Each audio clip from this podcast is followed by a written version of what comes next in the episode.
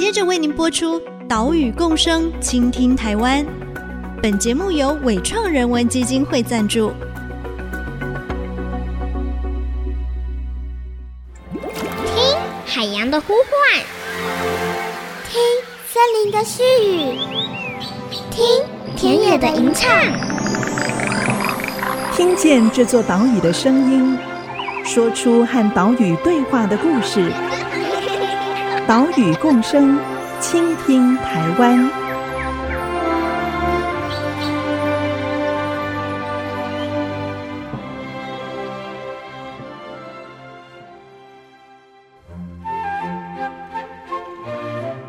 倾听岛屿的声音，挖掘环境的故事。大家好，欢迎来到岛屿共生，倾听台湾。我是袁长杰。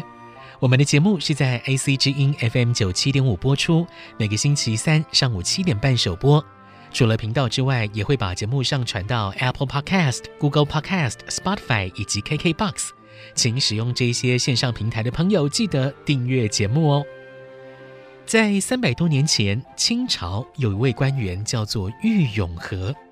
他听说啊，台湾是一个新开发的地方，就很想找个机会来看看。当时福州火药库发生了爆炸，火药是全没了，只有台湾北部的北投天母一带有产硫磺，所以郁永河就以开采硫磺的名义来到台湾。他呢，把这一段游历台湾的经历写成了《碧海记游》这本书。这本书里面呢，就记载了台北湖跟关渡的风貌。里面写到说，从淡水港进入，看到两山相对峙的地方，叫做甘达门。这个甘达呢，指的就是关渡甘刀。关渡的开发很早，北台湾最早的妈祖庙就是关渡宫。现在关渡也是北台湾非常重要的赏鸟景点，包括堤防内呢有关渡自然公园，堤防外有关渡国家级重要湿地，可以提供候鸟栖息觅食。今天的节目，我们就带你来到关渡自然公园，看他们是如何针对园区进行栖地管理，打造出一个适合鸟类栖息的乐园。关渡下车时请注意间隙。关渡 Station，Mind the gap。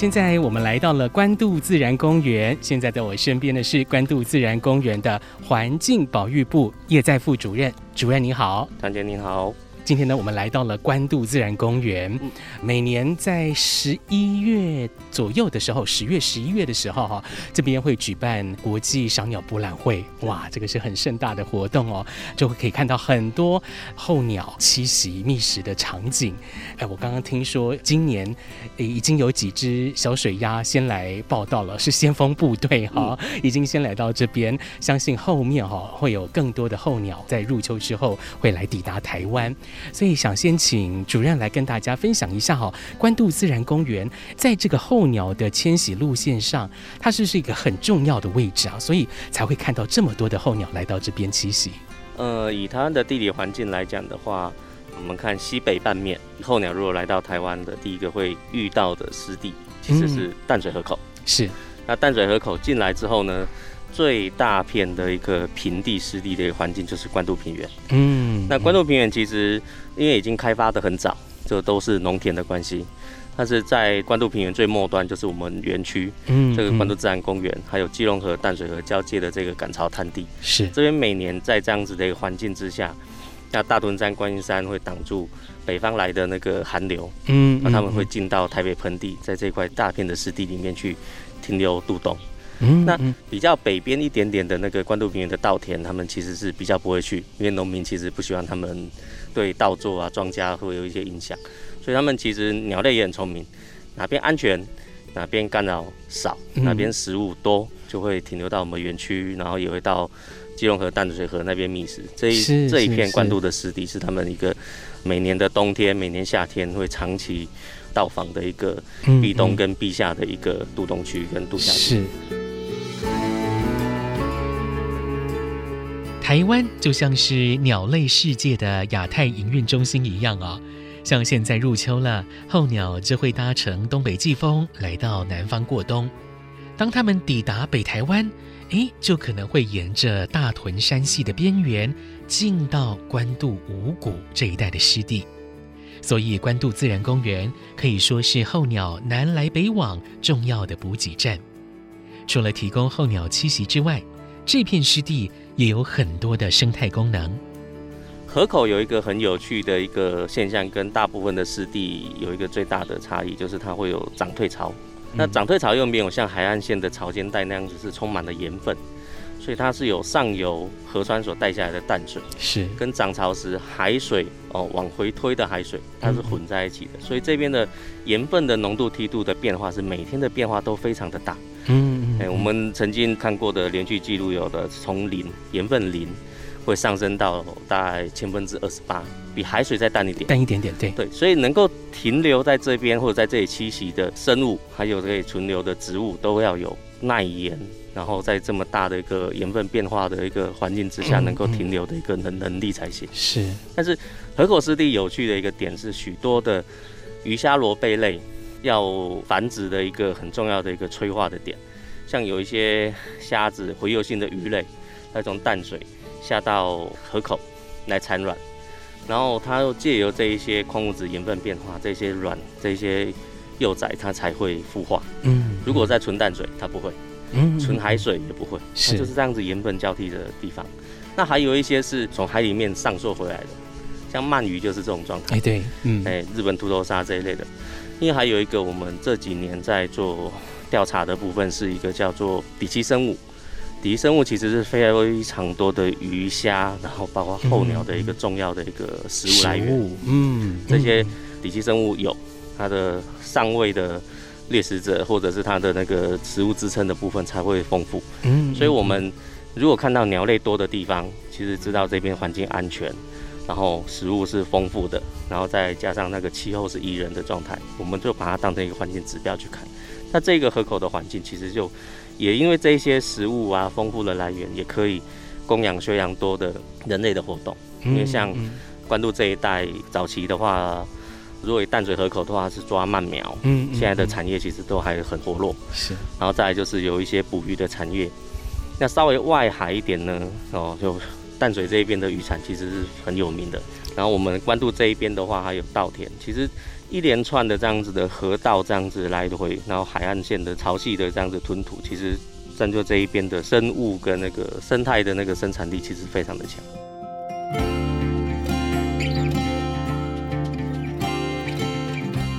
这么有价值的关渡湿地，却因为人类的行为受到伤害，包括流经这里的桂子坑溪以及水磨坑溪，带来了废水污染，还有关渡的农田。因为葛勒里台风大淹水久久不退，政府就把淡水河的隘口炸开来，让积水退掉。但这也让海水长驱直入，让农田盐化废耕。接着呢，就有不肖业者在废耕的农地上倾倒垃圾，倾倒钢筋废土。看到这样的景象。一九八零年代开始，就有保育人士、有赏鸟的朋友，就一起发声，希望保护这片环境。后来才有关渡自然公园的成立。这样子的环境，其实我们的前辈在赏鸟、在于自然观察的过程当中，其实有一件事情很有趣，叫做看你有没有曾经对一件事情有冲动。嗯，什么样的冲动？想要保护它的冲动。当你有在一个土地或者对某个物件有留下你曾经的很重要的回忆或感动的时候，这个其实你就会想要保护这一块地方，哦，保护这样子的物品。那当初前辈鸟友在关渡这边赏鸟，其实是一个非常舒服的一个环境，因为关渡其实在离台北市市区很近，坐公车、坐火车，因为那时候是淡水的支线，大概从关渡站下车，然后。走个二十分钟，走到关渡宫前面提防，嗯嗯嗯，不用望远镜就可以看到玉衡科、鹭鸶、小水鸭都在提防内外活动，是，不需要花太多的力气。那其实走着整个关渡的防潮堤这样走，哦，从早期承德路那一边路口，以前是大同电子，现在就是 momo 已经被 momo 收购了，就从那一边走到关渡。嗯，或者从关渡呢逆着走过去那一边，然后就会看到两岸的这样子的一个沙滩，也以前没有关渡的自然保护区红树林，嗯嗯，以前是沙滩，然后里面是稻田，然后还有稻田废耕之后的沼泽地，其实都吸引非常多的鸟。所以他们前面他们在赏鸟的时候，就发现这个地方很容易亲近。不需要大老远跑到宜兰，跑到中南部去赏鸟，其实在这边就是一个很珍贵的，而且它还是隶属在于台北市的一个辖区里面。所以之前的前辈鸟友们，哦，那时候当初的一些学者、老师、教授们，就积极的在奔走倡议关渡自然公园的这一个预定地可以把它保留下来。那希望台北市政府这一边可以支持这个案子，花了二十年，从民国七十年的时候开始。然后花了二十年的时间，他们把这一块地给总算争取保留下来。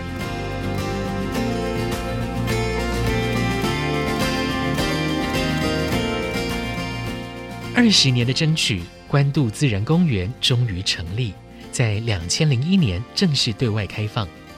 现在的关渡自然公园已经成为了大台北地区重要的自然学习中心。所以园区的规划呢，是尽可能的保留自然湿地的状态，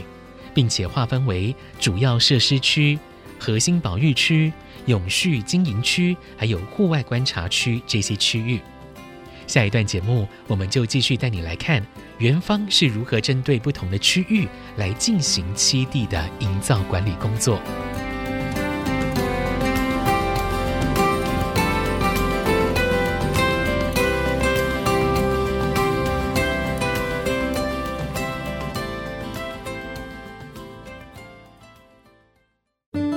所以我们的有一个很重要的概念是步道的环境，主要我们希望引导游客们走的环境呢，我们尽量保持垂直不要太多，但是比较近到草地，就是也不希望游客进到的环境呢，我们会保留树的垂直。嗯，这些树的垂直很多生物会利用，尤其是鸟类。鸟类我们在春天的时候有很多小鸟不大会飞的，它们可能会绝飞的状况之下会掉下来。但是它还也得爬回去，才不会被猫狗蛇给吃掉，所以这些垂直就发挥一个作用。IC 之音 FM 九七点五，欢迎回来，岛屿共生，倾听台湾，我是袁长杰。今天我们在这个入秋的时候，带你到关渡自然公园，看他们是如何打造出适合候鸟栖息的休息站。刚刚我们听到的就是关渡自然公园管理处的叶在富主任。他说到了园区里面主要设施区的经营管理。所谓的主要设施区，就是开放一般游客参观的区域，有步道啊，有自然中心，有赏鸟小屋，还有一些讲解皮塘生态、观察螃蟹的区域。这部分最主要的工作就是树枝草地的修剪，但是修剪工作的考量也是以生物栖息为主，游客安全为辅。至于园区里面面积最大啊，而且呢不对外开放的保育核心区，每年又会进行哪一些栖地管理工作呢？保育核心区我们会花一些时间让植物去演替，但是植物演替就要分成两个时期，一个是夏天，一个是冬天。冬天希望候鸟来，所以它要的是比较开阔的沼泽地，嗯，所以我们。市府这一边会编列预算，然后我们这边会配合他们这样的施工，把水池渠道里面的草给清掉，嗯，嗯，然后让冬天的时候呢，开阔的水域可以让鷸鴴科候鸟、雁鸭这一些鹭鸶这一些喜欢开阔环境的水鸟可以栖息，嗯，嗯，但是接近到春天，隔年的春天，大概二月份的时候，这些草又慢慢长回来，是，那这些候鸟也准备要离开了，但是呢，接着在二月份。夏天的夏季的候鸟要准备来繁殖，包括我们的留鸟，它要繁殖的部分就需要这些草丛，嗯，这些环境，所以它的循环的一个植被的这样子的环境，我们在下面去做一个运用，运用人工的环境，用机具、怪手、跟云机等等的部分，让草是在于随着季节更迭，嗯，有草没草，有水没水这样子的环境，是，那只要有水，这里就有声音，我们所以我们维持渠道。维持河滩，然后维持外面的潮汐，那我们尽量运用水的力量，去让这块湿地可以维持它的一个活力。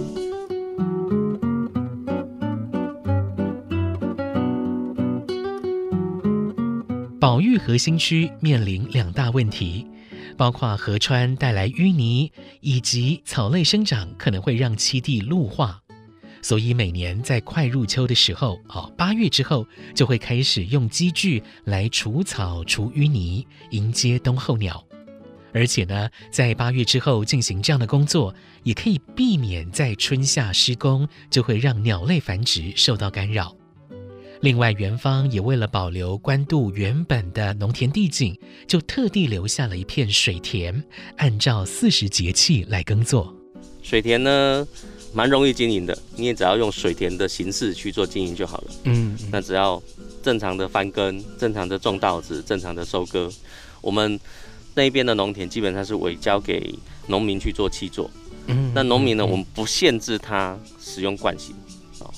他这样子，其实农民反而会去减少更多用药，所以我们就是用尽量用减量的形式去逐步、逐步、逐年、逐年去让草的部分去减量。那对我们而言，这块农田跟大肚路以北的农田就有很大的差别，因为用药的数量跟方法就有差别。所以我们这边这个区块很有趣，就是鸟类是比北边的农田还要多将近快十倍。OK，这边会在这边栖息的鸟，像今年的话。我们看到有秧鸡，有彩玉，哦，像前几年还有水雉来。透过叶在副主任的说明，我们可以了解到关渡自然公园的栖地维护跟管理都是按照着季节来进行的。在执行的过程中，当然要持续监测，才能够评估执行的成效。如果有错误，也可以快速的修正。其实有一点很重要是，当初关渡自然公园刚成立的时候，我们也在摸索，嗯嗯嗯，怎么经营这一块土地，尤其在于管理湿地的经验。因为以前在各个学校、大学是没有湿地相关的课程的。我以前念念生物，生态学通常不会讲专门针对湿地的篇章，现在有。那我们也就是在很多经验、教训、错误中摸索。一年一年的这样子，其实是我们知道季节的部分是很重要的。那鸟跟植物它的一个更迭交换的部分很重要。然后再来就是我们像这种气候的一个变迁，那我们就思考这一些，然后从过程当中去获得一些经验，然后去避免一些重复的问题产生。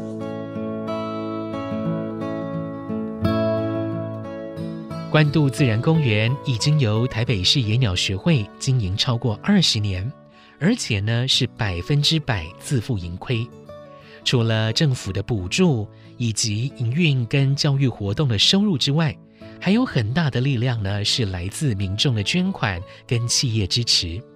像是伟创人文基金会就在今年启动了月池皮塘认养专案。协助进行主要设施区里面月池这个皮塘的生态调查跟栖地保育，叶在副主任也说明了未来的工作重点。我们会先针对里面现在可能会有的水生生物去做一个普查性的调查哦，鱼虾螺贝类哦，两栖类这一些的部分做一次普查性的调查之外，我们再重新再把水源植物再慢慢种回去哦。对，因为这一个水池有一几个。一个外来种鱼类的问题，哦，福寿螺的问题，然后再接下来就是水生植物本身在生长的时候，其实会受这一些外来物种干扰，嗯，所以我们在于种植物还有做外来种的一个抑制，然后接下来的部分还要再更新这一边的一个供水的设施。我们今年的计划会把供水的马达会做一个汰换，那我们现在就是把水文的部分再重新做调整，已经。每年还在摸索调整的一个频度会不会更好？是是，因为跟下面的水质有关。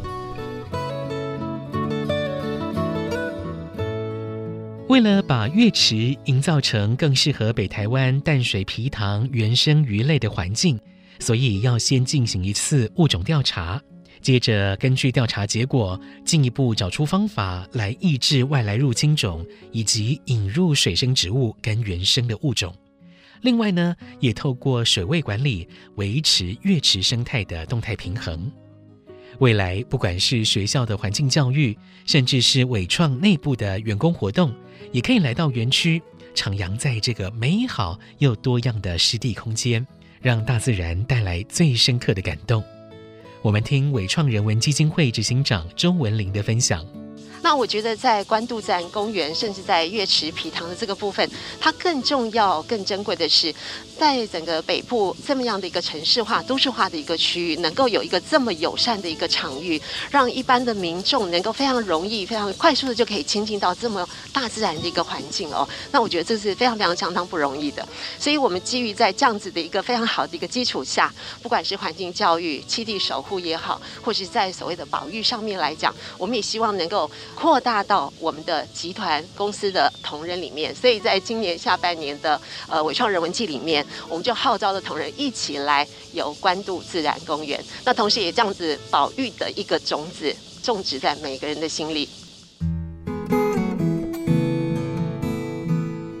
一八六三年，英国博物学家史温侯哦，当时他也是英国驻台湾的副领事，他呢来到淡水。搭着小船沿淡水河往上游走，在经过一道狭窄的隘口的时候，因为船桨的落水声惊动了两岸的候鸟。哇，这些上万只的候鸟就在沼泽当中漫天飞舞，整个天空啊都是密密麻麻的鸟类身影。这片沼泽呢，就是关渡湿地，而这笔记录也成为了台湾第一笔赏鸟记录。关渡自然公园的美好，值得大家来亲自感受。下一集节目，我们就会告诉你关渡自然公园如何透过活动，带着旅客实际触摸、感受自然。岛屿共生，倾听台湾，我们再会喽，拜拜。